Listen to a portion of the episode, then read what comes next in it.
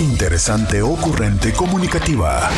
Expresiva, natural, con mucho que decir. Este es el podcast con Roberta Medina. Roberta Medina, psicóloga, sexóloga, terapeuta de pareja. De lunes a viernes de 11 a 1 en Diario con Roberta. Lunes a viernes, 11 a 1 con este grupo de personas que diario nos reunimos por acá, platicamos nuestras intimidades, compartimos nuestra experiencia de vida y así, así es que nos acompañamos. Y oigan, muy padre, porque cada vez crece más esta comunidad y ya, pues no solo somos acá de Tijuana, ya también somos de varios países, entonces, pues eso está muy padre, eso está muy padre y es gracias a las redes sociales. Entonces, estamos aquí, Diario con Roberta, 1470, y hoy, hoy es martes de solteros.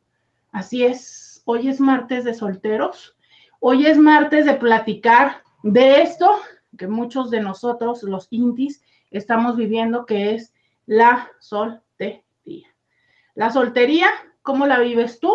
Cuéntamelo el, tema de hoy es una pregunta que, híjole, yo creo que ya muchos tienen la respuesta, pero que me parece interesante platicar un poco al respecto.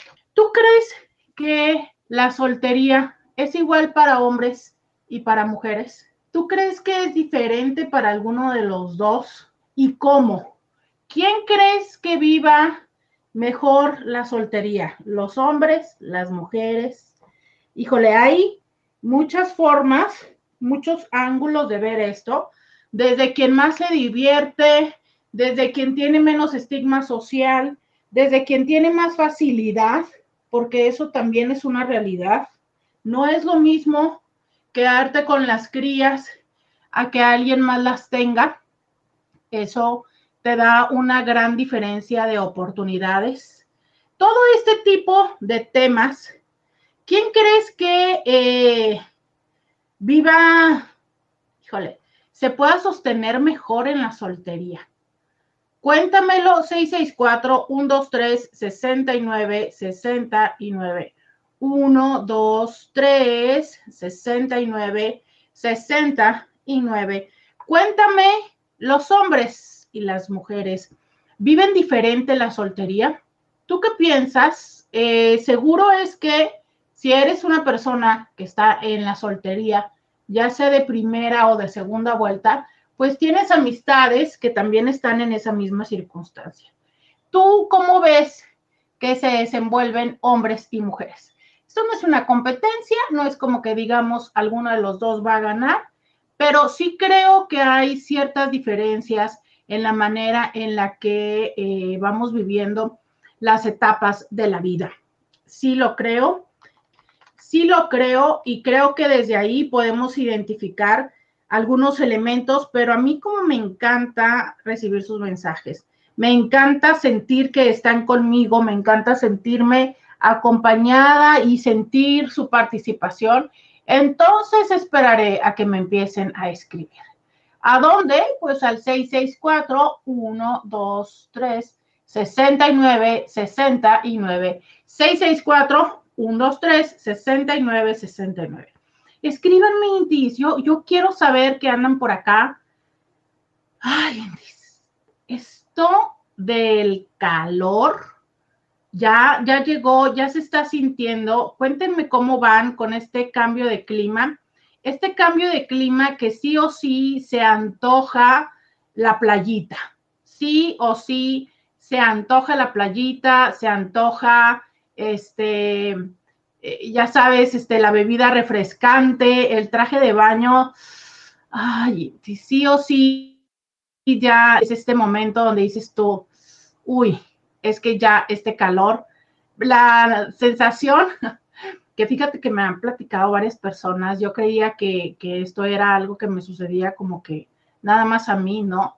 Eso de la desesperación, de, de sentir como, hoy, de sentirte como acalorado, acalorada, y no, o sea, me ha tocado que personas también en la consulta me dicen, ay, no, es que me desespero de sentirme así, acalorada, no, no, no, no, no, no, no, eso no me gusta.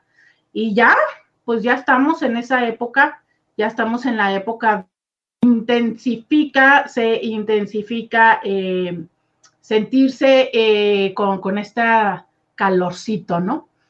El tema del día de hoy es, es diferente la soltería en los hombres, en las mujeres, cómo viven el ser y el estar solteros los hombres y las mujeres. Ese es el tema del día de hoy, que es martes, martes de solteros y que estamos a través de el 1470 de la M, la radio que te escucha, que estamos también a través de Instagram, de Facebook y de YouTube, platicando acerca de esto.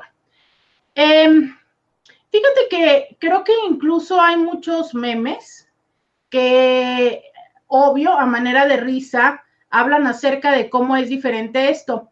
Y en este momento, justo eh, mientras preparaba el, programa acá en la computadora para transmitirles a ustedes el programa, la plataforma en la que transmito, mejor dicho, me encontré algo muy interesante, que es eh, una nota, ¿no? Que decía, ay, eh, Shakira disfruta de su vida como mamá y la ven, creo que la foto era como que se estaba subiendo, no sé, a un yate, algo así por el estilo, mientras Piqué abusa de las fiestas.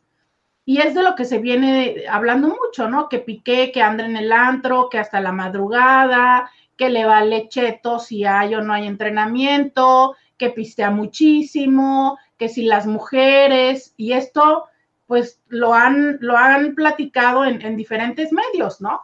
Y, creo que esto es algo que también nosotros podemos ver en las personas a nuestro alrededor, que muy frecuentemente cuando termina una relación, las mujeres eh, es más común que en un principio se sientan un poco tristes, un poco acongojadas, un poco o mucho, ¿no? Ya dependiendo eh, la experiencia de cada quien. Y entonces se sientan acongojadas, se sientan tristes y que tengan esta este como bajón, ¿no?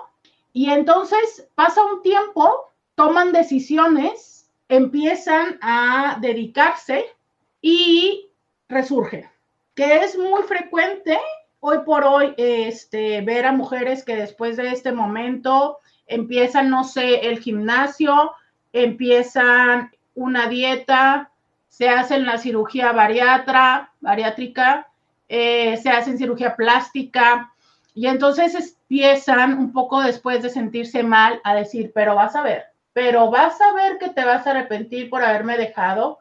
Y esa es una de las partes que luego este, es muy evidente porque empiezan a subir fotos de su proceso en sus redes sociales, ¿no? Así como de, ah, yo aquí haciendo ejercicio y tal y enseñando que el cuerpazo eh, se está formando. Mientras los hombres están, bueno, de mil amores, disfrutando de la libertad, estos pobres hombres que se sentían abrumados, encerrados, que el compromiso los asfixiaba, y entonces en ese momento andan, pero que si felices de la vida, suben, bajan, se desvelan, este, ligan, bueno, bueno, bueno. Y pasa un tiempo y la historia se invierte. Ya cuando las mujeres están como en esta sensación de bienestar y de plenitud, ya que los hombres se cansaron de su libertad y que empiezan a extrañar eh, la parte de la familiaridad, del calor, de, no sé, que empiezan a tener situaciones que a veces se les regresa un poco del karma, ¿no? O sea, eh, he, escuchado o he compartido historias de muchos hombres que, por ejemplo, eh, lo que forman económicamente o incluso emocionalmente este bienestar y esta sensación de sentirse bien, es que carajo, a veces hasta la autoestima, ¿sabes? La construimos con nuestra pareja. Entonces, eh, nos sentimos bien en función de lo que tenemos con esta persona y de lo que tenemos en general en la vida y entonces muchos hombres sucede que luego ya se sienten ellos como muy, diríamos, comúnmente este personaje que conocemos en México muy bien, muy Juan Camaney, se separan de la mujer y con esa bonanza económica o emocional empiezan, obvio, por supuesto, a disfrutar de esta soltería, pero esta que mucho se hizo y se construyó como un trabajo colaborativo con esta primera, segunda persona con la que estaban, al paso del tiempo, estando ellos solos, descuidan lo, lo que corresponde para seguirle alimentando, llámese disciplina económica, este, de trabajo, emocional o lo que sea.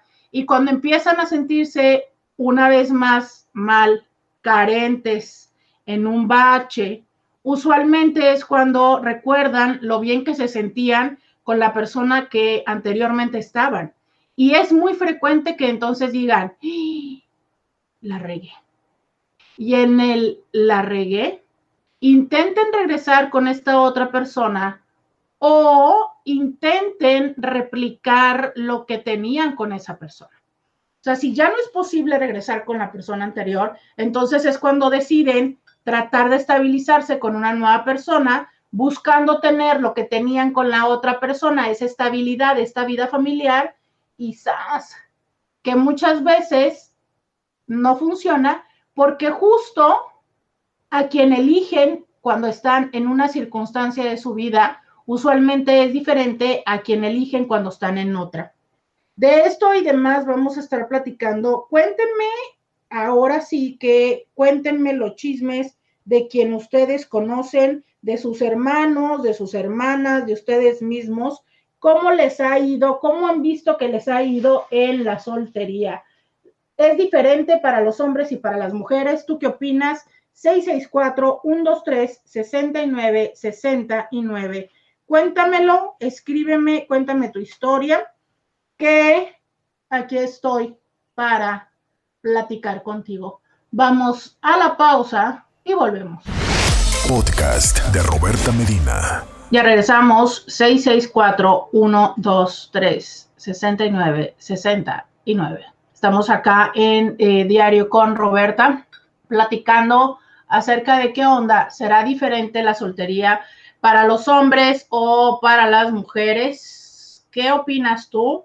Cuéntamelo, 664-123-6969. Ay, Intis, miren nada más, una Inti presumida que escucha desde Suiza. Y entonces estaba yo platicando en la pausa de no, pues sí, ya sabes que los chocolates son muy ricos en Suiza, las navajas suizas, los relojes, las galletas. Y luego me dice, y los hombres también. No, o sea, eso, eso, eso no tiene perdón de Dios, Intis. ¿Están de acuerdo que hay que vetar a esta Inti? O sea, ¿cómo se pone a presumirnos de eso? No, no, no, no, no, no, no. Sí, sí, agüite esto. Dice alguien, excelente, maravilloso y energético día, Roberta. Aquí me hago presente mientras trabajo de lunes a viernes. Un abrazote. Pues muchísimas gracias, gracias por, por mandarme un saludo y saber que me permites acompañarte en tu trabajo. Cuéntame eh, de qué trabajas. Oigan, eh, también me mandan acá un eh, Batman aplaudiendo. Fíjense que quiero decirles que nos mande uno por paquetería. Pues mire, a estas alturas vaya usted fletándose un avión porque creo que son varios los que necesitamos por acá. Entonces vaya haciendo el casting y nos los manda con chocolates y relojes. no importa, es más, ya sin chocolates y sin relojes, pero sí, oiga, mándanos, mándennos. Este, oigan, hoy es la premier de Buzz Lightyear. ¿Cómo crees?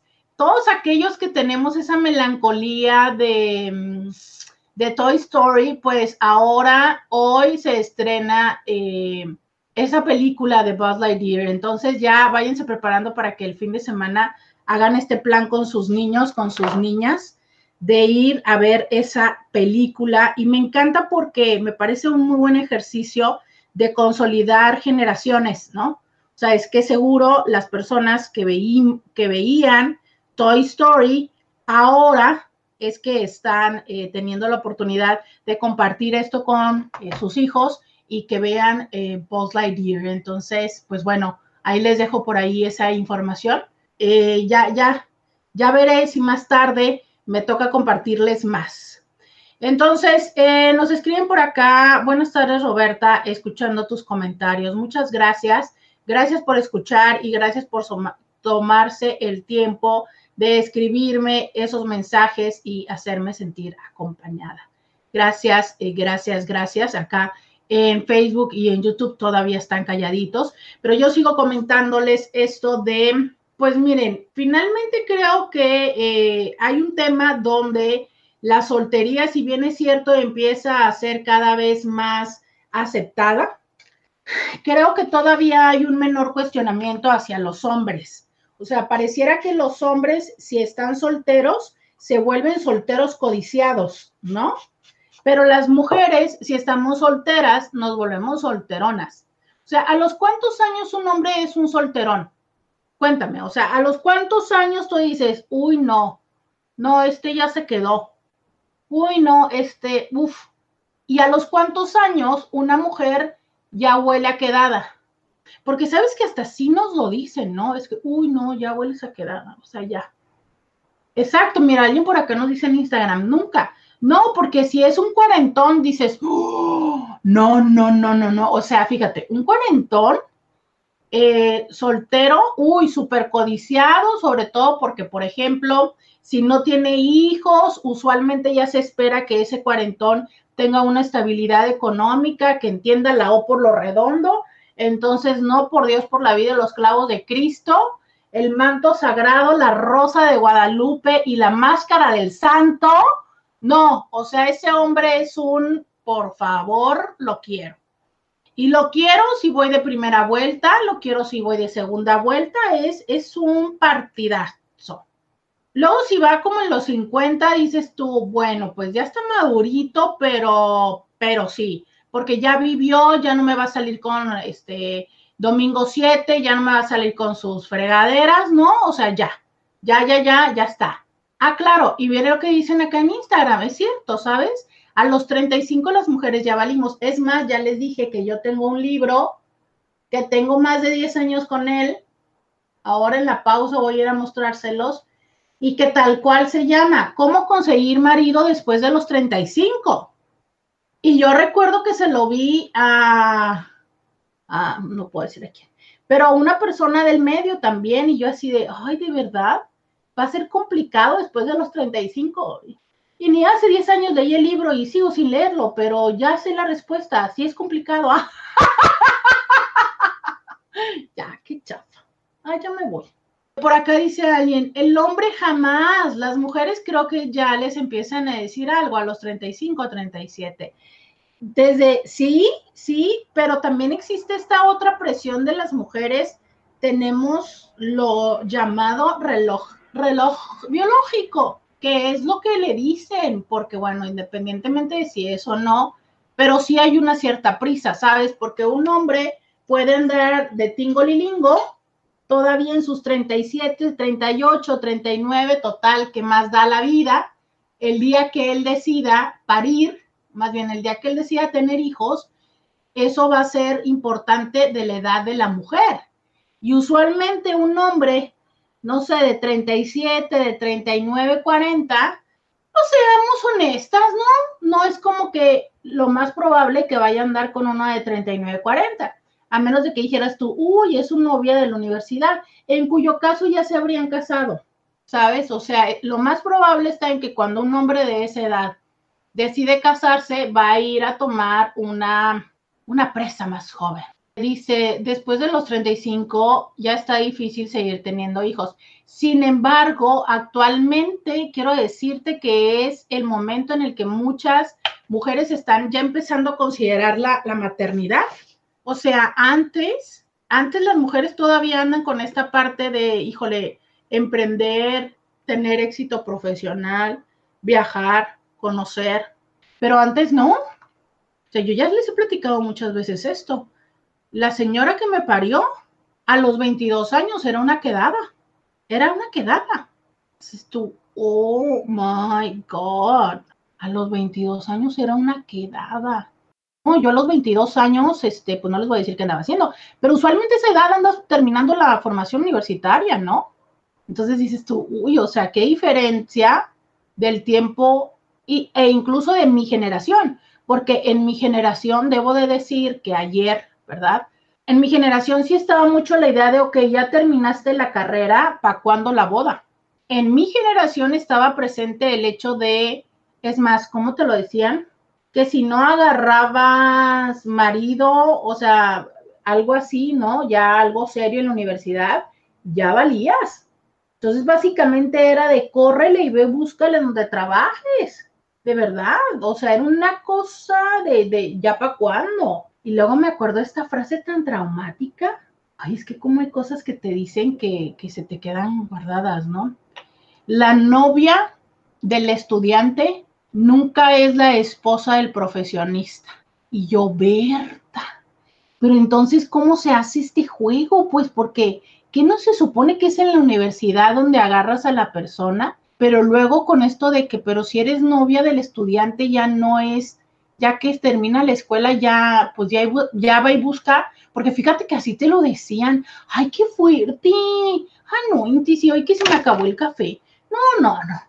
Pero miren, a mí me acuerdo que me decían algo así, o sea, era como, Claro, ya sabes esta parte de que cuando quieres aprender a andar en bicicleta o aprendes a manejar, pues que agarras los carritos, ya sabes, el carrito, la carcacha de la familia, y que ya cuando ya sabes manejar, cuando ya sabes bien, pues ya no te dan tu bici nueva o te compras tu carro. Entonces algo así era también con las mujeres, o sea, las mujeres como con las que aprendías y luego ya cuando ya estabas pila, cuando ya habías terminado la carrera, cuando ya querías formalizar, entonces ya ibas y te buscabas a la mamá de tus hijos. Y entonces por eso la que traías en la universidad usualmente no era la mujer con la que se casaban. Y yo así de no. Pero por otro, o sea, esa era como una, una forma de pensar, ¿no? Pero por otro lado era como de, ok, o agarras en la escuela o va a estar muy canijo que agarres después y yo así de, no, Inti, aquello era con mucha ansiedad, mucha, mucha ansiedad. Yo por eso luego volví a estudiar. Claro, el problema fue que se me ocurrió estudiar psicología donde no había hombres, ¿verdad? Pero yo digo que por eso he de seguir estudiando. no es cierto. ¿Por qué decidirme para un lado donde no hay hombres? Pero en fin. Ay, Intis.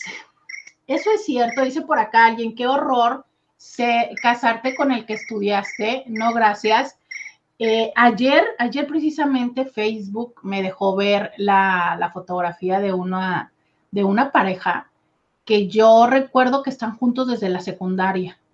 Y yo digo, wow, o sea, de verdad me dio tanta, tanta ternura ahora que, que soy terapeuta de pareja y que me puedo perfecto imaginar todo lo que han pasado y que todavía están muy jóvenes, pero pues ya estando tan jóvenes, tienen más de la mitad de su vida juntos.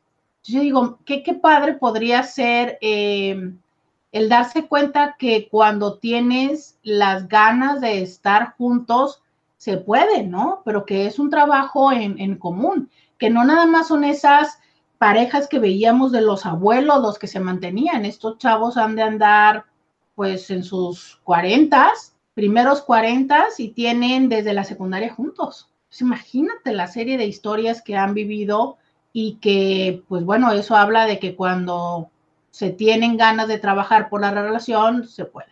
Vamos a la pausa y volvemos. Roberta Medina, síguela en las redes sociales. Ya regresamos, ya regresamos. 664-123-69, 69. Ustedes pueden escuchar que mis vecinos están clavando. Miren, escuchen. ¿Qué tipo de clavación estarán haciendo, Intis? ¿Qué tipo de clavación estarán haciendo? Eh, por acá sigo leyendo sus comentarios que me escriben en Instagram. Eh, yo agradezco muchísimo, dice, dice alguien, para los hombres la soltería es vista como apertura a muchas posibilidades amorosas para las mujeres es vista como el resultado de una falta de oportunidades amorosas. Sí, y sabes que también creo que, está muy presente, es como, como si a las mujeres se les cobrara o se les viera como esas posibilidades amorosas como un resultado directamente proporcional a su belleza o, a su belleza, ¿sabes? O sea, es, las mujeres son electivas o son elegibles como por qué también es que se conservan y se ven. Y los hombres creo que pasa un tiempo en el que yo no estoy diciendo que para muchas personas sí sea el elemento presente al momento de elegirles como pareja.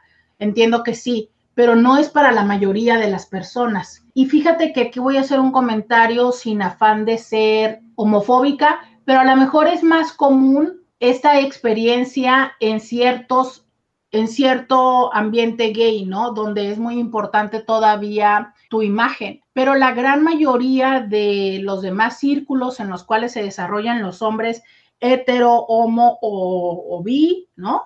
O pan o lo que sea, eh, o cualquiera de todas, creo que para ellos la, parte de la imagen no es un factor de, selección tan intensa, tan intensa, porque sí, obvio, o sea, sí hemos hablado incluso en este programa de oigan, porfi, o sea, recórtense la barba, oigan, bañense, oigan, no huelan mal, pero ¿qué va del no huelan mal, recórtense la barba, ¿no? A la exigencia de un vientre plano. O sea, es cuántas personas has escuchado que eh, deje pasar o discrimine o sí, creo que voy a ponerlo como deje pasar un hombre porque tenga panza. O sea, a lo mejor una que está de estas chicas de Instagram en sus 20 dirán, ay, no, qué horror, porque es esta panzón, ¿no? Pero, y porque ella está en sus 20 pero no es un tema que se vea frecuentemente. Sin embargo, a una mujer, eh, deja tú, ya no panzona, o sea, carnudita, es como, uy, no, está gorda. Y ahí es donde entramos a la parte de decir, claro, es que los hombres tienen más opciones.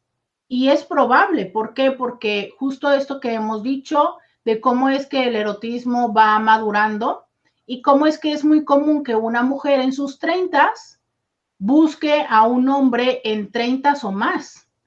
¿Y cómo es que eh, a lo mejor en los 40 esto se repite? Pero es muy frecuente que un hombre en sus 40 más que, más que buscar eh, vincularse con, mujeres eh, más o menos en su década, buscan una o dos décadas menos. Y entonces, pues ahí dirías tú, claro, es que un hombre en sus 45 pues tiene a todas las de los 40, a las de los 30 y a los de los 20 como posibilidad. Y entonces a lo mejor también eso hace que, aparentemente ellos tengan más oportunidades, ¿no? Y agrega a alguien acá en Instagram, dicen, y es que con eso de los hijos ya valió. Claro, porque además, si la mujer se queda a cargo de los hijos, o sea, ¿qué va a detener los hijos un fin de semana a tenerlos todos los días de la semana? Ah, ayer me decía alguien algo que, yo ya había visto y que lo tomé un poco a broma, que se los quería platicar y que bueno, sin querer cae ahora con el tema, que es, me comentaba que eh, el domingo en una tienda de comida rápida de las más conocidas, este, se dieron cuenta que en la zona de juegos había al menos tres hombres con sus hijos. Y bueno, esto es un decir que con los hijos, porque obvio los hijos estaban en los juegos mientras ellos estaban pues metidos en su celular. Y entonces dices tú, wow, ¿no? O sea, claro, ¿cuál es la dinámica que tienen la mayoría de los hombres con sus hijos? Pues el domingo sacarlos y llevarlos a comer, llevarlos a un paseo, ¿no? Y que es justo lo que después reniegan las mujeres porque dicen, claro, es que tú lo llevas a comer hamburguesas, tú lo llevas a comer pizza, en las dos horas que estás con él lo dejas hacer lo que quiera y yo soy la que le tiene que estar dando los vegetales, soy la que la tiene que estar regañando y tú como le ves una vez por semana, cada vez que vienes le traes algo nuevo y yo que lo llevo al supermercado dos o tres veces a la semana, no le quiero comprar nada y entonces es conmigo con quien se enoja, porque contigo vive las partes divertidas. Y aún así te estoy diciendo que esto no es la mayoría de las personas, porque sabemos que hay muchos hombres que se desaparecen dos o tres semanas. Entonces, fíjate cómo es diferente esta condición. Y luego hay algo muy interesante que es frecuente que hagan los hombres. Cuando los hombres que tienen hijos andan ligando, muy frecuentemente estas visitas, que si de por sí son esporádicas, las omiten ¿Por qué? Pues porque hormona mata neurona y entonces andan encantados y fascinados con la chavita o con la mujer nueva que traen y entonces empiezan a omitir esos espacios con sus hijos, lo cual hace sentir a esta persona que está empezando una dinámica contigo de, ah, pues mira, aparentemente tiene, tiene hijos, pero tiene tiempo disponible. ¿Cuál que? Lo que pasa es que estás omitiendo aquella parte a la hora que la persona ya decide estar contigo o que ya han pasado ciertos meses de estar con él, entonces sí aparece la responsabilidad de, ¿sabes qué? Es que todos los domingos voy con mis hijos. Y entonces es cuando empiezan los problemas porque es que antes salíamos, no sé, a veces nos íbamos de viaje el fin de semana, eh, maybe me quedaba en tu departamento, estábamos juntos todo el fin de semana y ahora resulta que no puedes, que porque tienes que ir por los niños y entonces, si son prudentes, pues obviamente no conoce todavía a los niños, pero si no son tan prudentes o el tiempo ya se llegó, pues ya conoce y ya convive con los hijos, pero obviamente los hijos todavía están en el proceso de adaptación porque hay que entender que si bien es cierto, aunque los hijos ya sepan y estén conscientes que los padres están divorciados, a los hijos también les toma un tiempo renunciar a la idea de no ver a sus padres juntos. O sea, hay una parte de ellos que es una parte muy muy ingenua y que no importa cuántos años tengas, que siempre va a desear que algo pase y que tus padres regresen a estar juntos. Y entonces, claro, o sea, no es necesariamente que tú le caigas mal, sino que el que tú hayas aparecido en la vida de papá o de mamá, pues hace evidente que aquella situación donde mis papás se reconcilien no va a suceder porque ya estás tú en el mapa. Entonces hay un proceso de adaptación, de entendimiento, y que es natural y que no es por ti, Marta o Juan. Es que cualquier persona que hubiera aparecido le habría significado lo mismo a esos chavitos. Y esta es la parte que por eso es importante respetar los acuerdos que se tengan desde un principio, para que le des a la persona la oportunidad de elegir, decir, está bien, me voy a involucrar con este hombre, aunque sé que los domingos los tiene compartidos, o los lunes, o los martes, o lo que sea, ¿no? Pero les digo, creo que, y, a ver, esto es sin afán de culpar, es con la realidad que es hormona mata neurona. Cuando estamos emocionados, pues hacemos muchas cosas porque en ese momento lo que queremos es más y más y más de la persona. Por acá dice, después de 35 y está, ok, dice, la presión empieza a ocurrir cuando tus ex compañeros de universidad empiezan a invitar a, a sus matrimonios.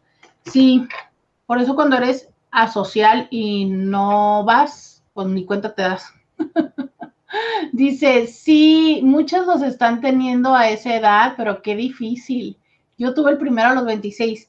Si hay una parte de complicación porque yo creo que es como el momento de la toma de decisión muy consciente, ¿sabes? Yo, yo sí valoro ahora, ahora de, de, ya básicamente de estar del otro lado del charco, sí digo, wow, yo debí haber tenido hijos cuando no tenía conciencia, porque conforme más fui tomando conciencia desde lo emocional, desde lo físico, desde lo económico, desde todo, más fui entendiendo que, que no era la idea, ¿no? Entonces, o que no era todavía el momento. Entonces, ese, esa es la parte, ¿no? Y sabes que yo creo que tiene que ver también con cuáles son las circunstancias que buscas para, para eso, ¿sabes? Entonces, bueno, yo sí, yo sí creo que cuando lo haces en, el, en función de seguir el camino y la tradición de la vida, pues lo haces desde un lugar de mayor inocencia, pero cuando ya eh, eliges, por ejemplo, el camino profesional y a cierta edad más adelante lo preguntas y te lo planteas, creo que lo haces desde otro ángulo e incluyendo otros elementos, justo como es todos los recursos que se necesitan. Y que creo que a fin de cuentas es un momento de elección muy personal. O sea, es no nada más tiene que ver con lo que soñabas cuando eras niño o niña, también tiene que ver con reconocer nuestras propias, nuestra personalidad. Y que me parece eso muy significativo, ¿no? O sea, es eh, si en ese momento estás preparada y preparado para dar ese paso o eh, hay un algo más que quieras o que busques antes de eh, dar ese paso. Es que sabes que en la vida todo es decisiones, solo que usualmente no somos conscientes de ello.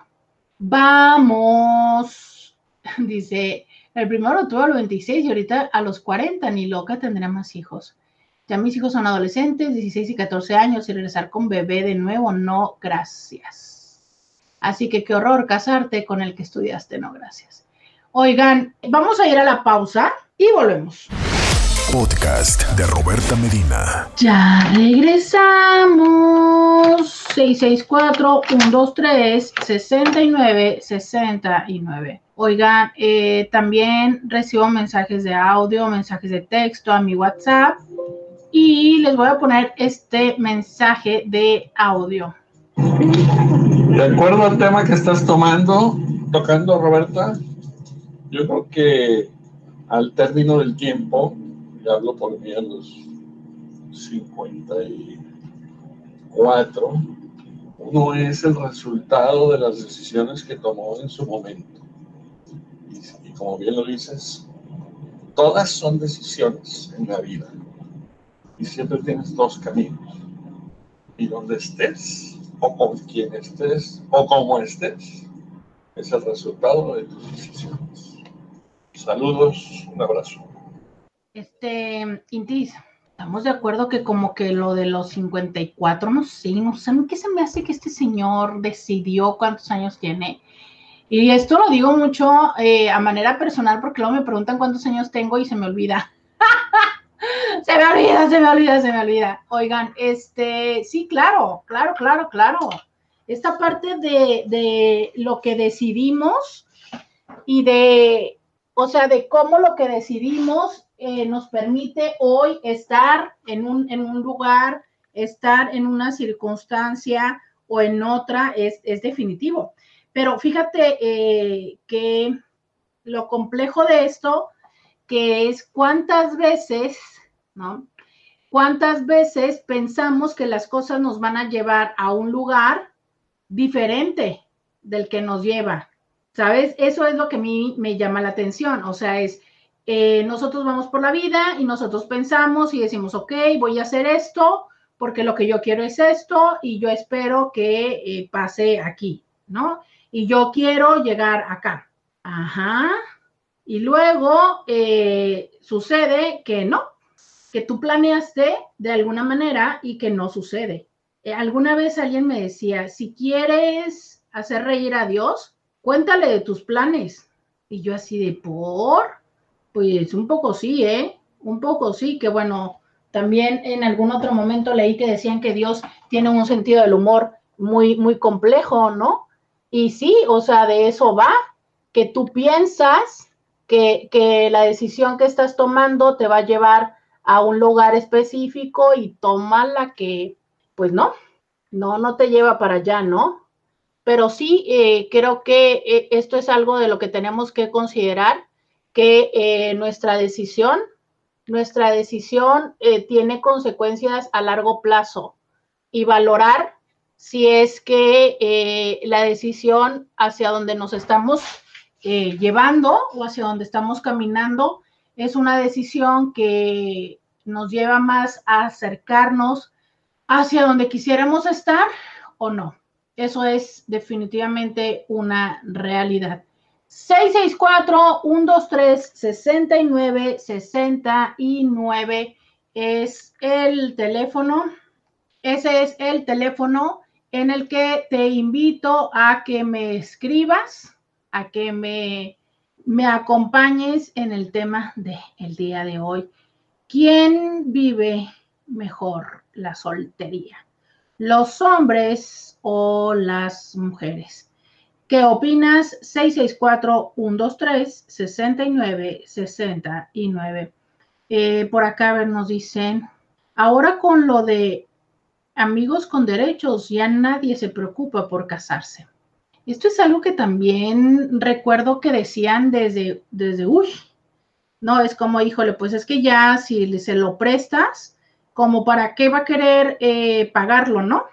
Eh, un poco sí, un poco sí hay quienes eh, piensan esto. Debo de decir que pues todavía para muchas personas puede llegar a ser una, una realidad, pero también no lo es para todas las personas, ¿no? O sea, es, no todo en la vida es solo sexo.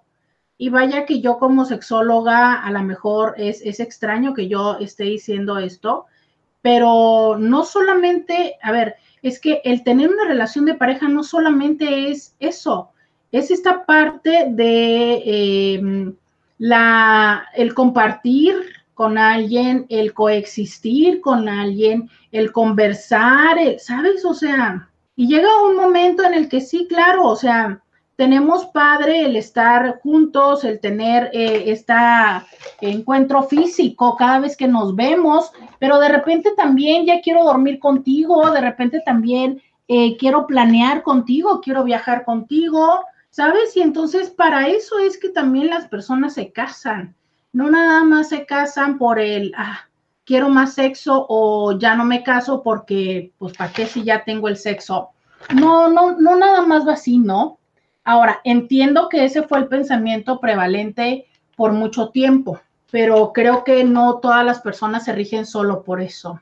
Los hombres la viven mejor hasta una cierta edad tengo amigos que fueron unos casanovas hiriendo mujeres valiosas y ahora a los 46 están desesperados de estar solos e inestables. Y, sabes esto que dices tú de mm, cuando eres consciente de los prospectos que dejaste pasar, creo que es cuando más pega, ¿no? O sea, cuando dices tú, híjole, o sea, tan buenas, tan buenas y buenos partidos que tuve, y por andar en la lela les dejé pasar. Y ahora que de verdad ya, ya quiero asentarme, ya quiero estar con alguien, híjole, encuentro personas que para nada son eh, como yo quería, que para nada son como yo quería.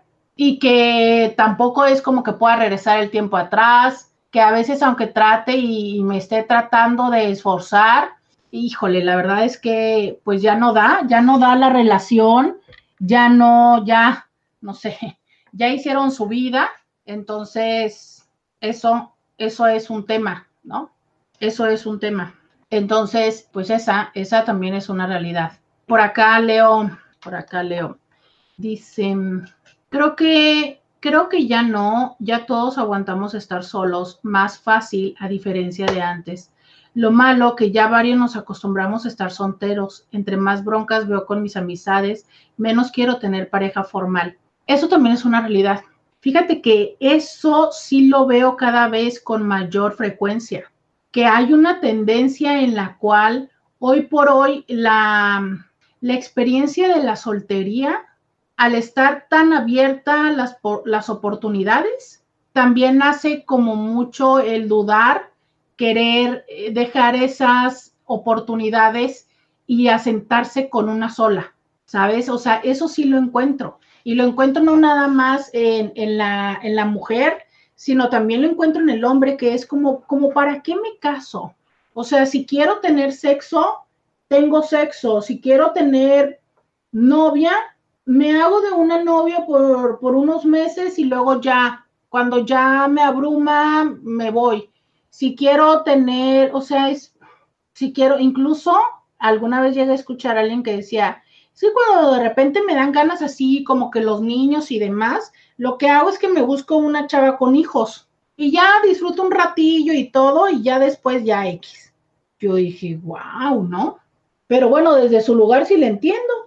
Pues para como para qué me para qué me hago mis hijos personales si a fin de cuentas también sé que, no, no voy a llegar a, a cumplirles. Entonces, bueno, cuando estoy como de humor y que tengo ganas, voy y busco a alguien así y luego ya dejo. Entonces, eso sí es cierto. Y es cuando luego nos dicen, ¿no? Ay, es que ya te volviste muy piqui para buscar pareja. Pues no es tanto eso, es a lo mejor flojera, pero yo sé que entonces alguien me podría decir, oh, Roberta, pero acabas de decir que no y yo te completo esta idea. No desde la perspectiva de como ya me las prestan, ya no me quedo con la persona, pero sí desde la idea donde cada vez nos hacemos menos, nos gusta menos el compromiso en todo. O sea, yo se los he dicho, ¿no? cómo es que eh, las personas ya no, ya no firmamos los contratos de 18 o de, ¿te acuerdas cuando antes eran el de 24 meses en la telefonía? Y ahora de 18 y ni así queremos andar firmando contratos, ni de eso, ¿sabes? O sea, esto donde hoy también, ya no nada más es en Estados Unidos, acá también en Tijuana ya empezaron a hacer el proceso de los leasing de los carros, esto es, eh, pagas una renta mensual y tienes un contrato por un cierto tiempo y al cabo de ese tiempo es como si hubieras abonado un poco al carro y ya decides pagar el resto y quedártelo o eh, lo cambias por uno más nuevo. O sea, así es como estamos viviendo, ¿sabes? En, en la parte del, ah, o sea, no veo complicado quedarme con algo, quedarme con esta casa porque Uta, es que de verdad esta es la casa donde voy a meter todos mis ahorros y aquí es donde voy a vivir siempre. Y sí, eso es una realidad. Nos está costando mucho trabajo el compromiso, mucho, mucho trabajo, pero ese es un tema de compromiso, no es un tema que tenga que ver con que como ya puedo acceder a lo corporal, ya no me, ya no me gusta, ¿sabes? No sé si soy clara con esto que es como diferente. Dice alguien por acá, hola Roberta, bonito día. Ayer, bonito día. Ayer y hoy me tocó curso de antioxidación en mi trabajo, pero te escucho mientras hago las prácticas. Te cuento que mi actual rectificación, o sea, marido, nos conocemos desde la secundaria, en el 87 y en el 90. Ya ven, les dije, o sea, es que claro, no hay manera, de verdad, no hay manera que con tanto tiempo de conocerse no haya pasado por tantas experiencias por supuesto que sí. Muchísimas gracias porque me manda una foto donde efectivamente están en modo taller, todos en sus mesas, con sus propias prácticas y ella acá eh, escuchándome. Muchas, pero muchas, muchas gracias. Me mandas una foto de lo que estás aprendiendo. Vamos a la pausa y volvemos. Roberta Medina, síguela en las redes sociales. 664-123-6969 es mi WhatsApp Bienvenida, bienvenido a la segunda hora de Diario con Roberta. Te saluda Roberta Medina, soy psicóloga, sexóloga, terapeuta sexual, terapeuta de parejas, terapeuta de familia.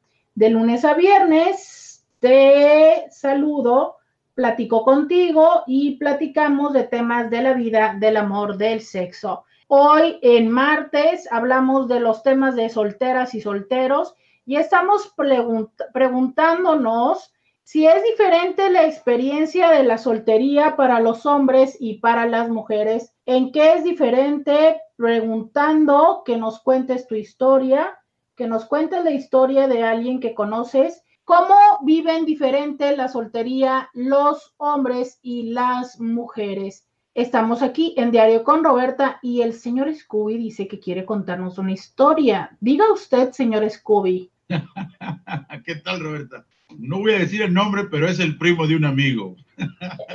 pues espero que no sea usted, señor Escubier, porque si no, yo le chismeo a su esposa. Porque, este, no, no, para nada, porque nos, nos sintoniza, nos escucha nuestro buen amigo.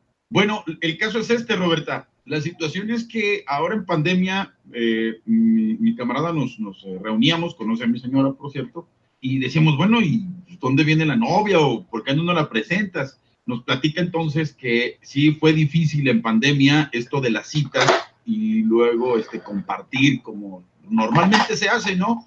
Eh, ir a un restaurante, tomar por ahí algo o ir a comer, una invitación.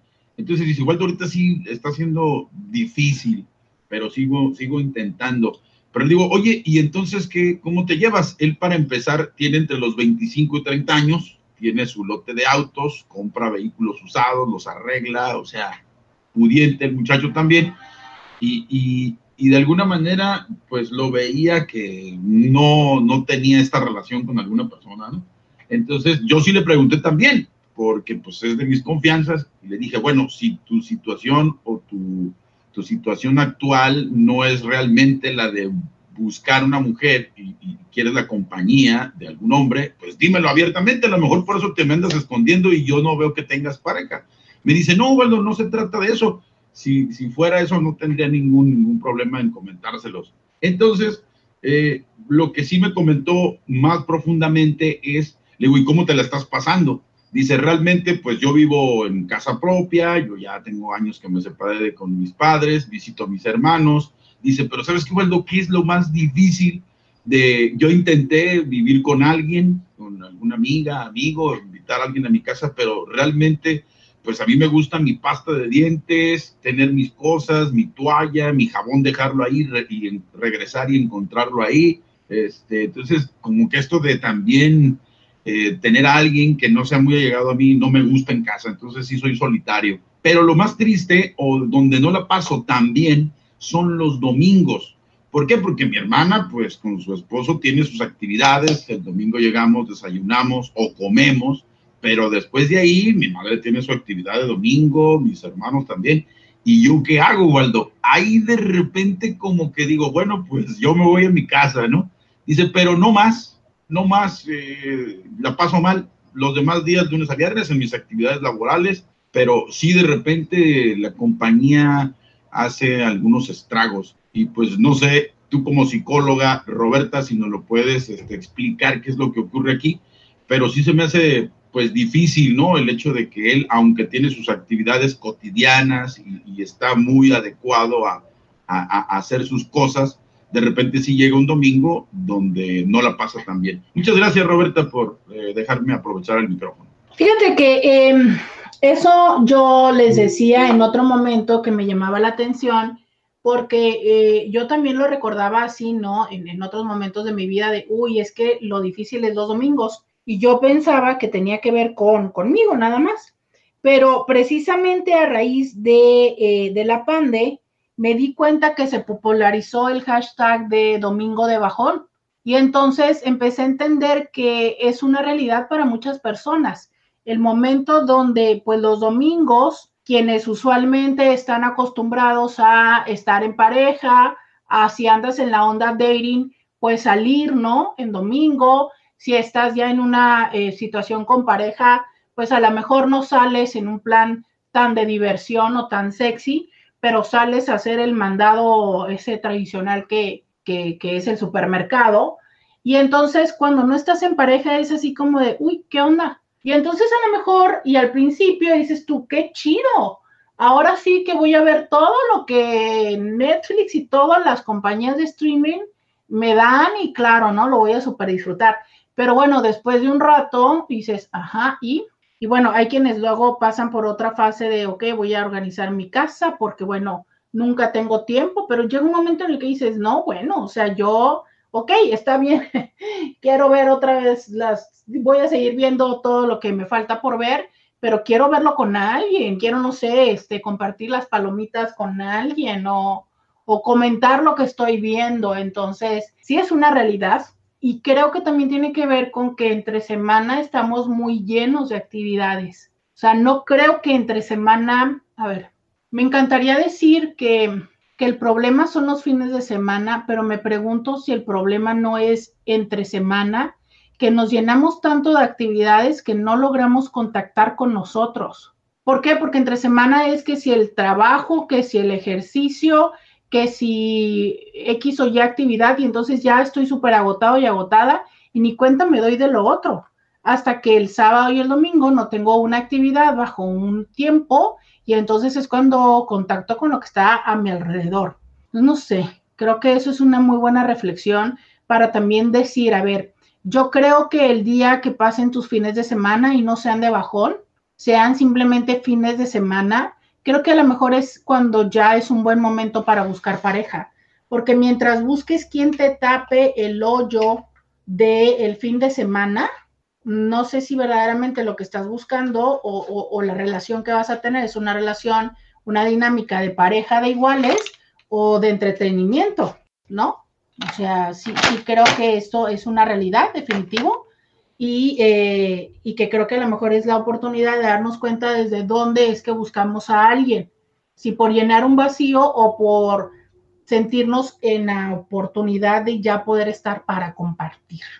Nos dice por acá alguien en Facebook, yo creo que es generacional, ahora ya no se casan a los años que se casó mi abuela y aplica también para los embarazos, para los embarazos, para comprar casas, ya ves cómo se, se dijo y se dijo muchos años los millennials no van a comprar casa, los millennials no quieren casa, los millennials, los millennials, los millennials, ¿no? Se hicieron muchísimos espacios de que ahora se usan y más después de la pandemia de coworking, también se hicieron de co-living.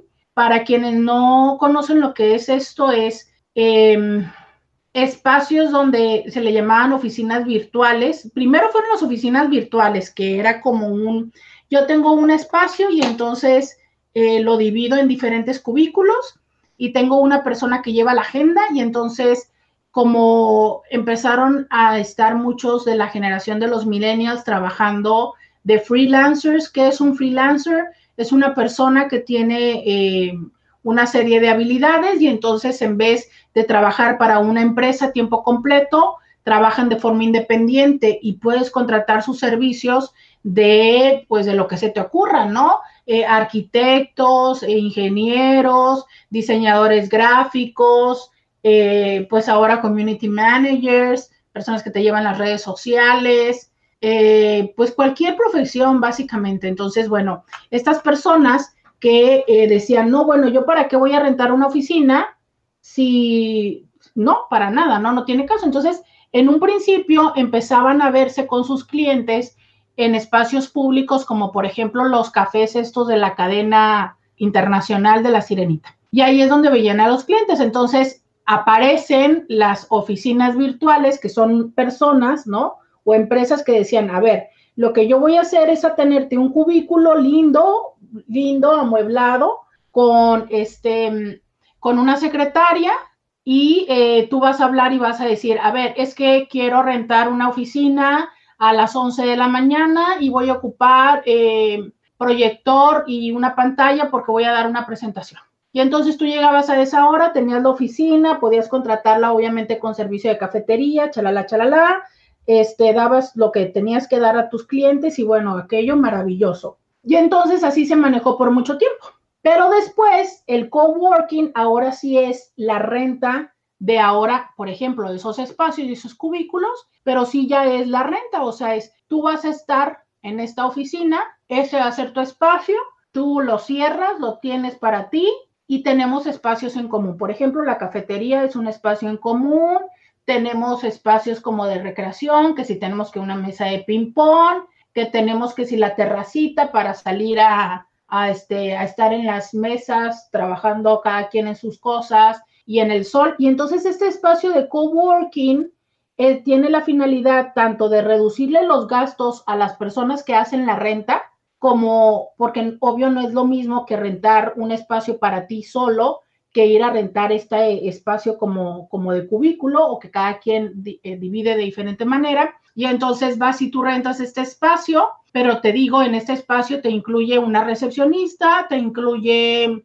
los espacios compartidos, te incluye sobre todo la oportunidad de compartir con diferentes personas. Y entonces haz de cuenta que tú estás en tu espacio de coworking y de repente sales a trabajar a estas mesitas que están que si en la terraza o en la zona de juegos y estás tú con tu laptop, porque bueno, obis, todo el mundo ahora usa laptop, y de repente estás tú en esta mesa con tu laptop haciendo tu trabajo de diseño gráfico, pero a un lado está un arquitecto haciendo una planeación, pero está acá, entonces todos somos más o menos de la misma edad, diferentes géneros, sexos, compartimos, este, de repente yo soy eh, diseñadora y el arquitecto está haciendo un café y entonces me dice, ¿sabes qué? Necesito la imagen corporativa del café, ¿qué onda? ¿Te la avientas? Va. Entonces, eh, eh, esto funciona de hacer el networking, ¿sabes? Entre todos trabajamos, nos compartimos los trabajos y demás. Eso es, eso es el coworking. Regresando de la pausa, les voy a comentar un poco acerca de lo que es el co-living. ¿Por qué les estoy contando todo esto? Porque esto fue un movimiento que se dio mucho a raíz de la generación de los millennials y de esta manera de ver cómo es que ellos deciden empezar a trabajar, que es fuera del guion tradicional que teníamos las personas de yo termino la universidad y entonces lo que tengo que encontrar es que donde haga mis prácticas o mi servicio social, yo me desempeñe también, que me ofrezcan un trabajo y eso va a ser el lugar donde yo me voy a ir a trabajar y voy a estar esforzándome para que al paso del tiempo tenga un ascenso y vaya generando mi plan de retiro. que esta es la filosofía de vida de los boomer y los X. Entonces, regreso para integrar un poco esta idea y cómo es que esto tiene que ver con la soltería. Ya sé que algunos estarán pensando, pero ¿por qué estamos hablando de eso? Ah, ya voy para allá, ya voy para allá. Pero antes, voy a la pausa y volvemos podcast de Roberta Medina. Ya regresamos y antes de seguir leyendo los comentarios voy a terminar mi explicación. Entonces ya les dije lo que es el coworking, que es lo que actualmente está así como rigiendo, ¿no? Y el co-living es lo mismo, pero a nivel vivienda. Entonces, el co-living empezó antes y de lo que iba era de cómo es que eh, se generaron espacios como si fueran múltiples departamentos donde tienen pues un poco de, de, lo necesario. Bueno, hay de diferentes, ¿no? Hay de los de que incluso no tienen ni siquiera cocineta interior.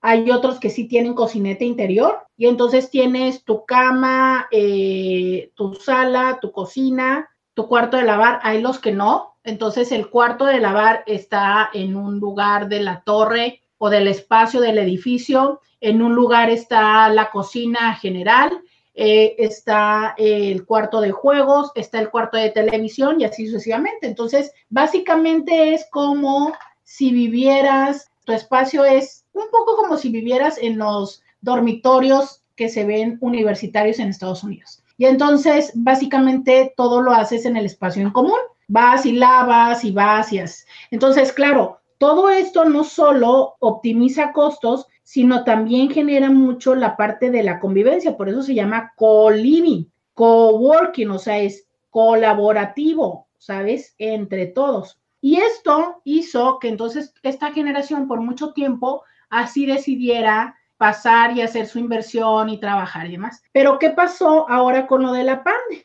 Curiosamente se dio el boom donde entonces ya deciden empezar a comprar casas. Y esto generó un, aunque no lo creas, una parte de desequilibrio, por ejemplo, en Estados Unidos, que no estaban preparados para este boom de compra de casas. Entonces, a lo que voy es a que muchas personas decían, ¿no?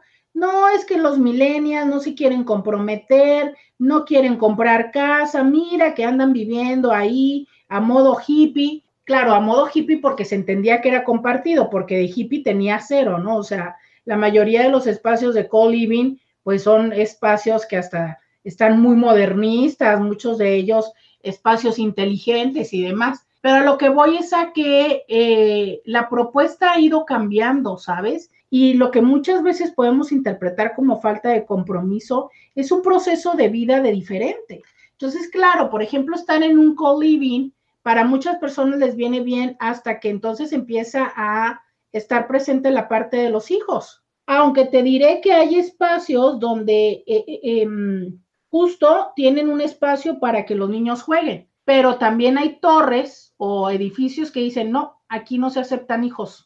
Y entonces, bueno, pues a la hora de que ya tienes hijos, te toca ir a buscar otra torre. Pero creo que esas son propuestas padres que, aunque les parece a muchas personas como nuevas locuras, no es otra cosa sino regresar al origen de cuando podíamos y vivíamos en comunidad y cómo la comunidad, a fin de cuentas, es una forma de generar vínculos. Por ejemplo, yo lo veía con una amiga que se fue a vivir a la Ciudad de México sola y entonces cómo en este espacio o esta unidad habitacional donde ella vivía, pues había esta familiaridad de conocer a los vecinos, ahí mismo se había hecho amigas de que si en el piso de arriba, que si los de un lado, entonces era como generar una, una mis, eh, personas que son, que te acompañan, que tienes, con quien tienes esta familiaridad. Entonces, definitivamente eh, la vida comunitaria es algo que muchas personas hemos olvidado por esta tendencia tan individualista de yo quiero mi casa, yo quiero mi carro, yo quiero, ¿no? Y que conforme va pasando el tiempo, también nos va generando esta dificultad de compartir.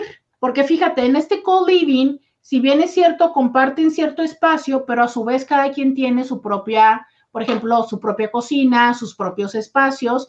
Y entonces esto también da una familiaridad, pero con una individualidad. Pero cuando ya vives con alguien, no existe tal individualidad, porque compartes el mismo baño, compartes la misma pasta, compartes los mismos champús y hay personas que ya dicen, no, yo esto ya no lo quiero.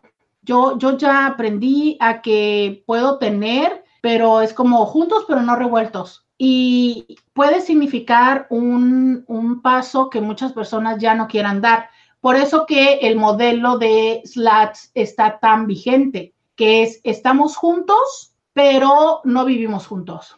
Tú sigues en tu espacio, yo sigo en el mío, nos vemos de vez en cuando, a lo mejor pasamos fines de semana juntos, pero tú tienes tu depa, yo tengo el mío. Dice alguien por acá, yo me extraño soltera. Claro, porque hay una parte de nosotros que tiene que ir cambiando y adaptándose al estar con otra persona. Entonces sí somos distintos. Y ese es el reto de en este momento de estar compartiéndonos con alguien, adaptarnos sin abandonarnos, sin dejar nuestra esencia. Porque una vez que empezamos en una relación, muchas veces el miedo de perder la relación, sobre todo, y esto sería un poco el ejemplo contrario, donde, ok, híjole, es que viví mucho tiempo sin pareja, pero la verdad es que sí quería tener pareja y ahorita que la tengo me da tanto pánico que me deje que mejor le digo que sí a todo y a todo me adapto. Y entonces en el todo me adapto, rápidamente me voy a encontrar siendo una persona muy diferente de quien yo era cuando estaba soltera o soltero. ¿Y eso qué crees? ¿Sabías que potencializa las posibilidades de que de todas maneras tu relación termine? Y a lo mejor no te va a terminar la persona, no por lo que tú creías que te iba a terminar, pero es muy probable que termines terminando tú a la persona, porque termines sintiéndote tan abrumado o tan abrumada de tener que ser, hacer de una manera que entonces te canses. O bien, el día que te canses de seguirle mostrando a la persona, la persona que construiste para que esta persona viera y te eligiera, ese día a lo mejor la persona va a decir, híjole, no, ¿sabes qué? Cambiaste. O sea, cuando éramos novios eras de una manera y ahora ya eres de otra, claro, porque es que ahora ya te estás permitiendo ser quien tú eres. Y a fin de cuentas te puede llegar a suceder lo mismo. Entonces, tengamos presente que si bien es cierto, el ejercicio de estar en pareja es un ejercicio de comunión, no debe de ser a costa de abandonarse.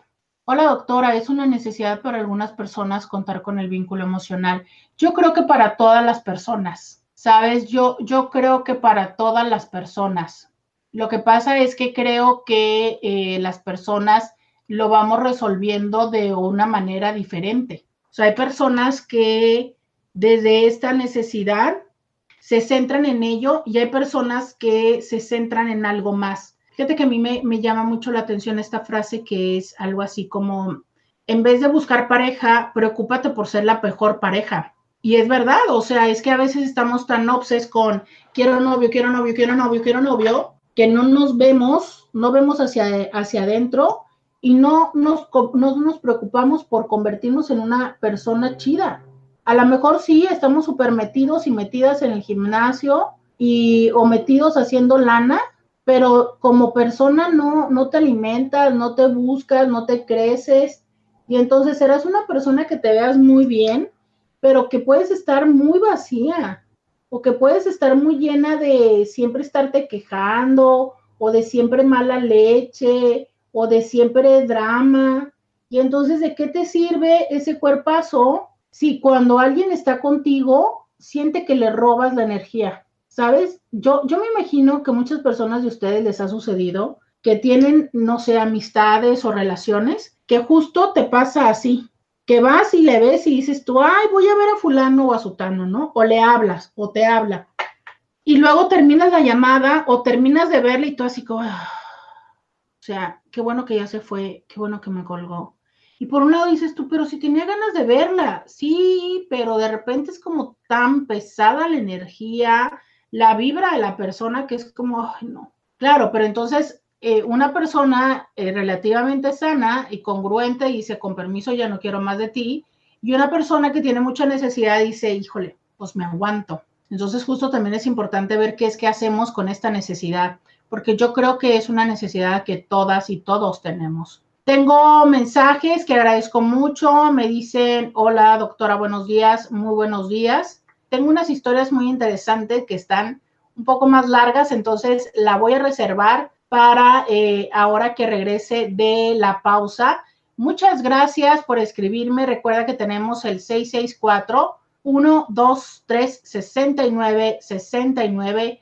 Ese es el teléfono de mi WhatsApp, donde con gusto, con gusto eh, te puedo recibir todos tus mensajes. También te puedo recibir tus mensajes de audio 664-123-69, 69. Vamos a la pausa y volvemos. Roberta Medina, síguela en las redes sociales. Ya regresamos. 664-123-69, 69. Dicen por acá, los hombres tienen más libertad. Sí, también tienen más libertad, ¿sabes por qué? Porque las mujeres se quedan con las criaturas. Entonces, eh, pues sí, obviamente también tienen más movilidad y eso, pues claro, les da gran, gran apertura. A ver, voy a poner este audio.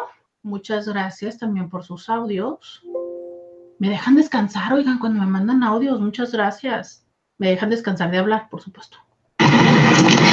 Hola Roberta, buenas tardes. Eh, yo creo que al menos para la mujer, bueno, yo creo que para el hombre sucede tal vez lo mismo, pero al menos yo como mujer, yo siento que entre más nos preparamos y más, mm, pues llegamos a, no sé, 35 o más adelante, porque lo he visto con amigas y digo, a mí también me ha pasado el pensamiento, eh, más adquieres cosas, ¿no? Dices, bueno, ya tengo mi casa, ya tengo mi carro, ahora quieres viajar, quieres hacer cosas, y te pones a pensar, ajá, y me voy a casar, ajá, y los hijos. Y, y, una cosa que sucede con los hijos es que, pues como todos, van a ser bebés, van a ser niños, dañan cosas, rompen cosas. Entonces, ahora que yo ya tengo 40, mis hijos son adolescentes, y me pongo a pensar, todo lo que hubiera yo adquirido si no haces tus gastos propios de los bebés y niños y así adolescentes, todo eso, adquieres más cosas y también te vuelves así de, pues un poco celoso, ¿no? A ver, ¿cómo voy a tener un hijo? Me va a rayar las paredes, o sea, me va a romper, no sé, un cuadro o tu taza favorita, cosas, porque son accidentes que suceden. O sea, cuando tienes hijos, es lo que sucede. Son niños, eh, como todo, los cuidas, los educas, pero los accidentes pasan y cosas se rompen, cosas se pierden, en, el tiempo que esos niños van creciendo. Entonces yo creo que entre más creces, más adquieres cosas y te vuelves un poco más celoso con tus cosas, con tu tiempo, con tus deseos, con lo que tú quieres hacer. Y creo que también eso es parte de lo difícil de decir, no, ahora me voy a casar y compartir tu vida. ¿Con quién? ¿Qué va a aportar? Siento que, que entre más pasa el tiempo, es más difícil decidir con quién y cómo vas a compartir tu vida con esa persona todo estaba muy bien hasta que tocaste lo de las tazas favoritas. Eso sí ya me dolió. Eso sí me preocupó. Eso sí. Fíjate que em, sí, sí, sí. Como, como cada quien tiene y le es significativo algo diferente, ¿no? O sea, yo creo que porque a mí no me ha pasado, lo acepto. Pero a mí hasta me da un poco de ternura eso de las paredes rayadas. Todavía no me ha pasado tengo decidida cuál va a ser la pared que le voy a prestar a mi sobrina para que raye. Pero, por ejemplo, si les decía un poco como esa parte de, híjole, a lo mejor a la hora de la taza hice esto. Pero, pero bueno, o sea, por ejemplo, a mí la parte material, yo digo, ok, es cierto, definitivamente. Alguna vez alguien me compartió una estadística que decía que un hijo cuesta en promedio un cuarto de millón de dólares. Entonces, imagínate, efectivamente es cierto, todo lo que puedes hacer si no lo inviertes en colegiaturas. Hace poco alguien en consulta me decía, doctor, es que yo estoy preocupada porque yo estoy escuchando que no sé quién, que la universidad y tal, yo tengo dos hijos y entonces, ¿cómo, cómo es que voy a hacer para poder eh, mantenerles y que vayan a la universidad y demás? Y lo veo muy abrumado y los hijos tienen, no sé, cuatro o seis años, ¿sabes? Y entonces dices tú, uff Claro, o sea, y aparte ahora que los hijitos no nada más queremos eh, la primera carrera, queremos la segunda carrera o queremos la maestría y tal. Entonces, sí, totalmente de acuerdo contigo. hay toda una derrama económica en los y las hijas, sí, pero también hay otros recursos que me parece importante valorar, porque eh, luego dicen, no, ah, es que los hijos traen eh, la torta bajo el brazo. Deja tú, puede ser que traigan la torta bajo el brazo, esto queriéndolo expresar como en a lo mejor desde lo económico tenemos la facilidad para, pero ¿y qué pasa con el tiempo? O sea, ahora en consulta justo de esto hablo con otras personas que no tienen la dificultad económica para poder atender a estos hijos, pero que están en un momento profesional donde, híjole, ya se empieza a ver los resultados del esfuerzo que por una década están haciendo y que significaría renunciar a ello y que una vez que te sales de la carrera profesional, perdóname, pero no hay manera en la que te reintegres. Es como cuando vas en un maratón, te saliste del maratón y no te vas a reintegrar en el espacio en el que estabas. Sí, te puedes reintegrar y terminar el maratón. Eh, si a lo mejor ibas a quedar entre los primeros 10, pues vas a quedar entre los 50. Y sí, lo vas a terminar, pero hay que hacer este proceso consciente de decir, ok, me bajo, me bajo de este peldaño, me bajo de lo directivo. Alguien me lo decía hace poco, ¿no? Pues a ver, es que, pues entiendo que voy a pasar de ser gerencial a ser operativo, pero está bien para mí. Ah, perfecto. Ese es el reto, ¿sabes? Que muchas veces no somos conscientes, queremos hijos, pero queremos seguir viajando, pero queremos seguir teniendo tiempo, no queremos dejar el spa, no queremos dejar el viaje, pero pues está como complicado, ¿saben? Porque la vida, o sea, el día sigue teniendo 24 horas. A lo mejor traerán la torta bajo el brazo, pero no te van a dar más horas en el día. No te van a dar más horas en el día. Ojalá que la torta bajo el brazo, porque deja tú. A veces ni siquiera es que no tengas para pagar la niñera, es que encuentres niñeras o niñeros de calidad. Pero regresemos al tema de los solteros. Hola Roberta, hace como tres meses tuve una enfermedad de la piel, entonces mi esposo tuvo que dormir en la sala pues yo me acostumbré a dormir sola, dormir tarde, ver la televisión, los programas que yo quiero, disfrutar toda la cama, levantarme y comer algo, y parece que él también ya se acostumbró. Espero tu opinión, gracias. ¿Cuántos años cronológicos tienen ustedes y cuánto tiempo de pareja tienen? Porfi, antes de darte una respuesta. Hola, buen día. Creo que lo que nos llega a pasar a muchos es que idealizamos las circunstancias. Cuando era soltera pensaba que los casados eran felices porque siempre andan en pareja. Cuando fui mamá pensaba que los que no tenían hijos tenían más oportunidades. Cuando empecé a tener problemas en mi matrimonio, pensaba que las divorciadas eran mujeres súper fregonas, que no se les cerraba el mundo y eran fuertes emocionalmente. Ahora que estoy divorciada, he llegado a pensar que los que perdonan las infidelidades son parejas súper fuertes y unidas. Ese es el problema que uno piensa que las circunstancias de otros son siempre mejores que los de uno, pero no es así. Hay que vivir nuestro momento. Me sorprende que mucha gente que me conoce me cree súper fuerte y decidida. Si supiera, que le pregunten a Roberta.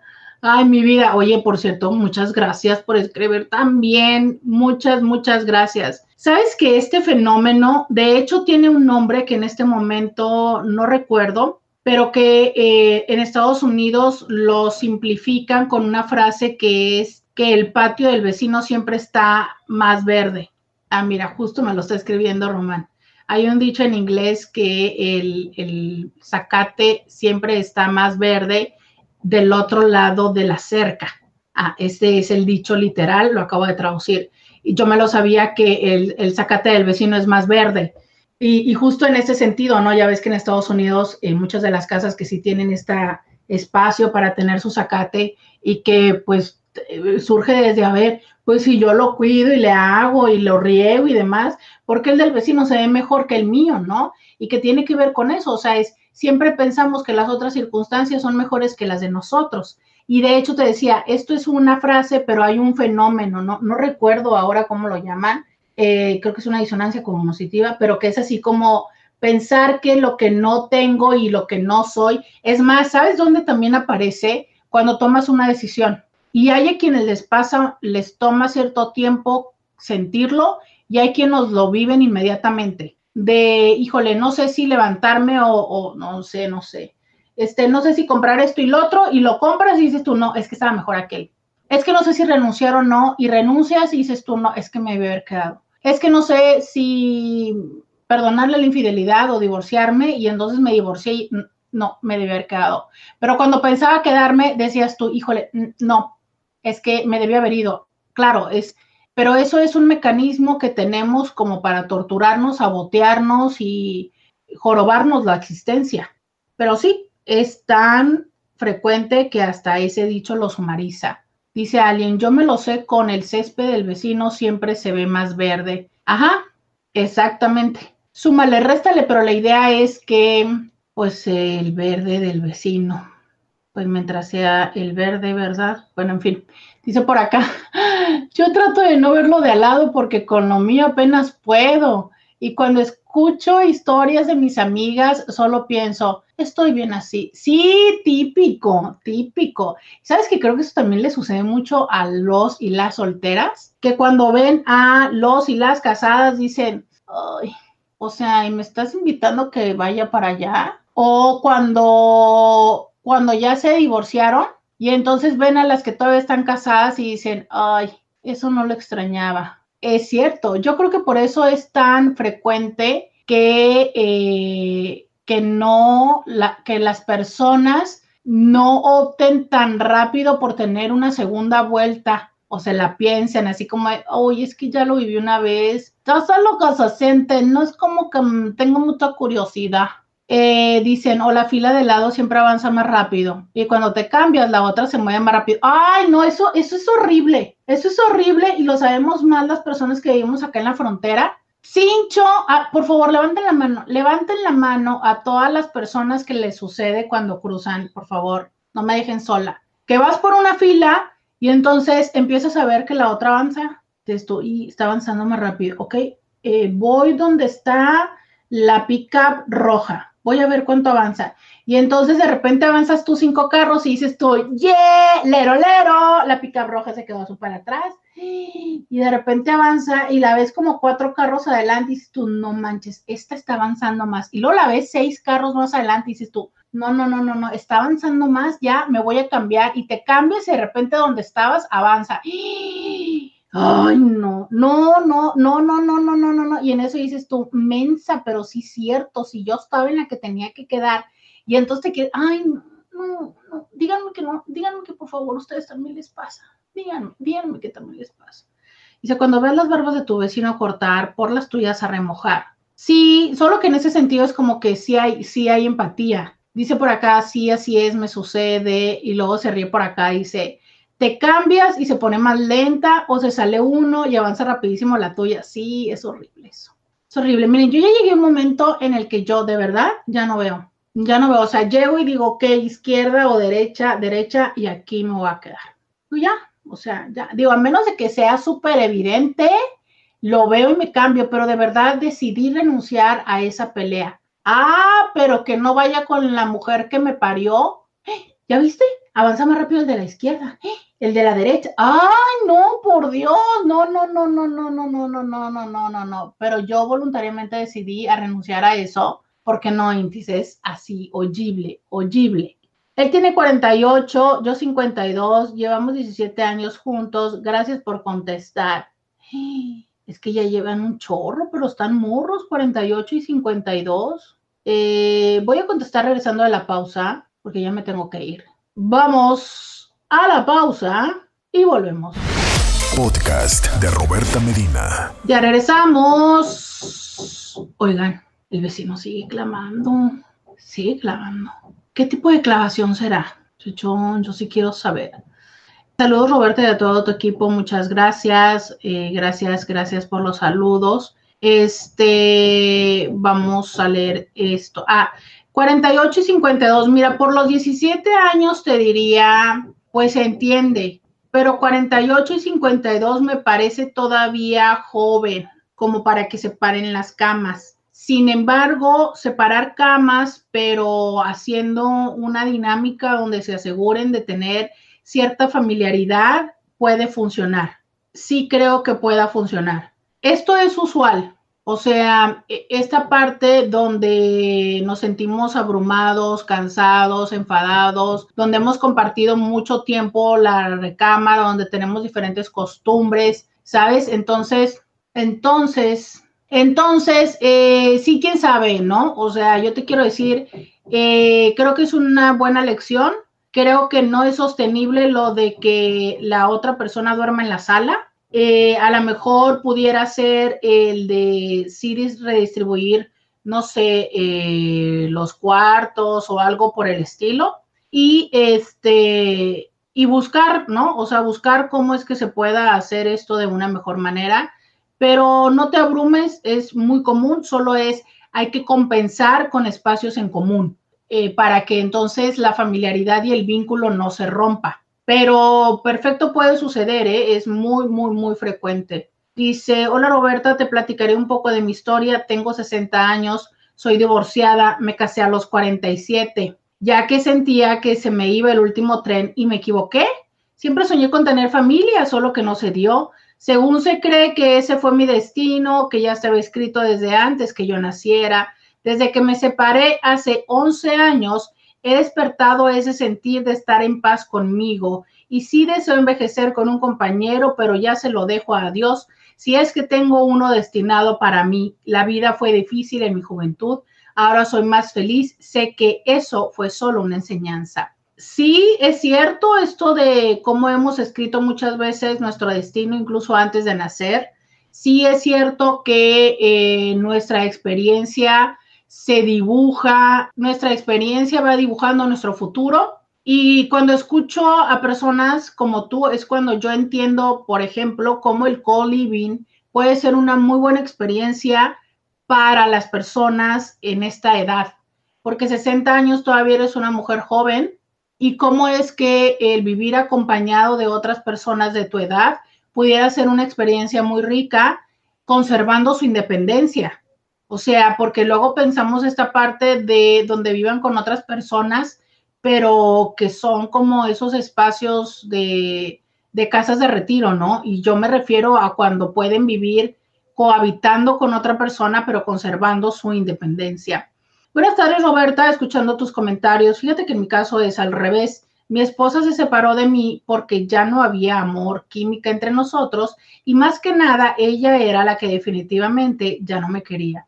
Total, nos separamos como en febrero, apenas me estoy adaptando en mi entorno, yo también me hago cargo de los niños y ella anda de fiestas con nuevas personas que conoce, todas sus amigas están separadas. Me he enterado que ya han dado con sus ex y pues a final de cuentas yo ya estoy superando este duelo, yo ya estoy en gym, haciendo terapias, saliendo adelante en lo profesional y en lo personal con mis hijos dándoles el más amor y atención que pueda. Así que para mí sí fue difícil, pero el destino me tiene algo mucho mejor para mí, así que primero estoy sanando en mi interior. Gracias. Mira, esto mucho tiene que ver también con la experiencia de vida, ¿no? O sea, eh, sería interesante saber cuántos años tienes tú y cuántos años tiene ella y cuánta experiencia tuvo ella, porque a veces lo que sucede es que nos casamos a temprana edad y nos queda pendiente ciertas experiencias y que sí nos puede despertar más la curiosidad de estas experiencias porque nos llega una edad, porque nuestras amistades están ahí, porque lo que empezamos a tener en casa eh, ya no es tan, no sé, emocionante. No estoy diciendo que sea malo, simplemente es como de repente el de, uy, ¿qué hay afuera? Entonces, a lo mejor por eso es que sucede así, y creo que eh, si bien es doloroso, a veces me parece que tendríamos que honrar la honestidad. O sea, creo que es más honesto decirlo y, trabajarlo como esta otra chica que dice, híjole, ¿sabes qué? Descubrí que me gusta dormir sola y descubrí que a ti también. Entonces, ¿cómo hacemos para tener este espacio de descanso cada quien y para no dejarnos? Y entonces, por ejemplo, en Japón, si es que no me equivoco, es que no sé si es en Japón, pero bueno, creo que sí, sí es en Japón, donde se duerme en camas separadas de lunes a viernes y se duermen juntos el fin de semana. Y esto es por las jornadas laborales. Entonces, ¿sabes qué? O sea, descubro que en lo cotidiano, donde es entre semana, donde necesito descansar, donde necesito dormir y reponerme, pues cada quien en su cama. Pero entonces los fines de semana coincidimos en la cama. Y ya no es lo mismo dormir dos días, a lo mejor si entre incómodo y tal, pero eh, sosteniendo el vínculo que el vivir eh, durmiendo incómodos. Entonces, creo que a veces la honestidad nos puede pegar un poco, pero sí es importante eh, como sostenerlo, ¿no? ¿Cómo dices que se llama? Co, no es co-living, co, C-O, espacio y living. O sea, yo creo que esto ser la abreviatura de vivir colaborativamente, ¿no? Este, pero desconozco si haya espacios así para personas mayores. No lo sé, pero ya les decía yo que ese es mi sueño, que si yo me gano la lotería, nada más que no sé cómo porque no compro boletos, pero que cuando me gane la lotería, eso voy a hacer para todas las cintis que ahorita andamos en nuestros 30, 40, cuando estemos grandes, si es que estamos todavía eh, solteras, irnos a vivir juntas, pero cada quien en su espacio. Pero primero me toca ganar la lotería. Este, pues justo eh, decir que más que un tema necesariamente de género, creo que tiene que ver con un tema de experiencia, creo que también tiene que ver con quién es que se va dando cuenta de la relación. Creo que hay personas que a lo mejor justifican o a lo mejor efectivamente no se han dado cuenta de qué está eh, sucediendo en la relación y que este proceso de darse cuenta les puede tomar más tiempo y esto implica en qué momento y cómo lo van asimilando. Como la otra persona que decía, híjole, o sea, yo aparentemente estaba bien con mi esposa, pero entonces de repente la paso mal y ella la pasa muy bien porque ella pues anda divirtiéndose. Tiene que ver con que uno de los dos se dio cuenta antes de lo que estaba necesitando. Pero lo cierto es que pues quizá en este sentido sí, ¿no? O sea, eh, el mundo una vez más es menos exigente con los hombres desde la edad de la maternidad, desde las expectativas, desde el cómo en los hombres el tema de las canas, y el tema de la edad y muchas otras cosas, para ellos son sinónimo de ser más sexy, de ser mejor eh, partido y como muchas de estas mismas cosas puede ser que para las mujeres sea un, sinónimo de no este, ser agradables, ¿no? O de estar perdiendo las oportunidades y también de un estigma que está presente de ser demasiados exigentes, cuando nosotros perfecto hablábamos hace un momento del cómo también tiene que ver con que hay momentos en la vida en los que ya estás más consciente de lo que quieres y hacia dónde vas y cómo es que esta condición de tomar la decisión de vincularte con alguien desde un lugar de estar más consciente de cuáles son tus pérdidas, para muchas personas puede ser ese el punto importante. O sea, la conciencia de vivir la comodidad, de vivir el estar consiguiendo desde lo personal y lo profesional lo que desean y cómo el ser consciente que al eh, dedicar su vida a vivirlo en pareja con alguien más es un estar compartiendo, es un acto colaborativo y no desean vivirlo de esta manera, ¿no? Entonces, eso es parte del irlo entendiendo, ¿saben? Y cómo es que hay otras formas de vivir en pareja como las que hemos platicado de los single and together but living apart, que es esta, esta forma donde cada quien está viviendo en su casa, pero están haciendo una relación de pareja y que justo tiene que ver con el conservar el espacio de cada uno. Entonces, sí, es cierto y sí sabemos que desde las diferentes experiencias que has tenido con las parejas anteriores, hay quienes puedan vivir la soltería desde un momento de diversión, de disfrutar, pero con la expectativa de en otro momento volverse a vincular con alguien. Y habrá quienes, híjole, a lo mejor se sienten tan intensamente cómodos y cómodas que ahí, ahí deciden quedarse. Y que socialmente a lo mejor lo que sí tenemos que tomar conciencia, todos nosotros, independientemente de si estás o no en la soltería, es el evitar hacer comentarios al respecto. De verdad, Intis, hablemos de una vez más de cómo el hacer comentarios del cuerpo, de la circunstancia eh, social y económica de las otras personas ya no está de moda, Intis. Entendamos que cada vez cada persona tiene el derecho y la libertad de decidir estar en pareja o no estar en pareja. Y que tus comentarios de tienes novia, no tienes novio, este, ¿será que eres gay? ¿Se te está pasando el tren? ¿Para cuando los hijos? ¿No te has realizado como mujer porque no tienes hijos? ¿O quién va a cuidar de ti? De verdad, son comentarios que reflejan más tus propias ideas, tus propios estigmas, tus propias necesidades que las de la otra persona. Y que si finalmente quieres compartir un momento con esta persona, más vale compartir y platicar de lo que tienen en común y no de lo que tú piensas que es una carencia, es una carencia porque para la otra persona no necesariamente lo es. Te agradezco muchísimo a todas las personas que me acompañaron a través del 1470 de la M. Muchas, pero muchas, muchas, muchas gracias. Yo me despido el día de hoy, pero ya sabes, mañana regreso con otras dos horas aquí al 1470 de la M, la radio que te escucha. Hasta mañana. Roberta Medina. Escúchala en vivo de lunes a viernes a las 11 de la mañana por RCN 1470 AM.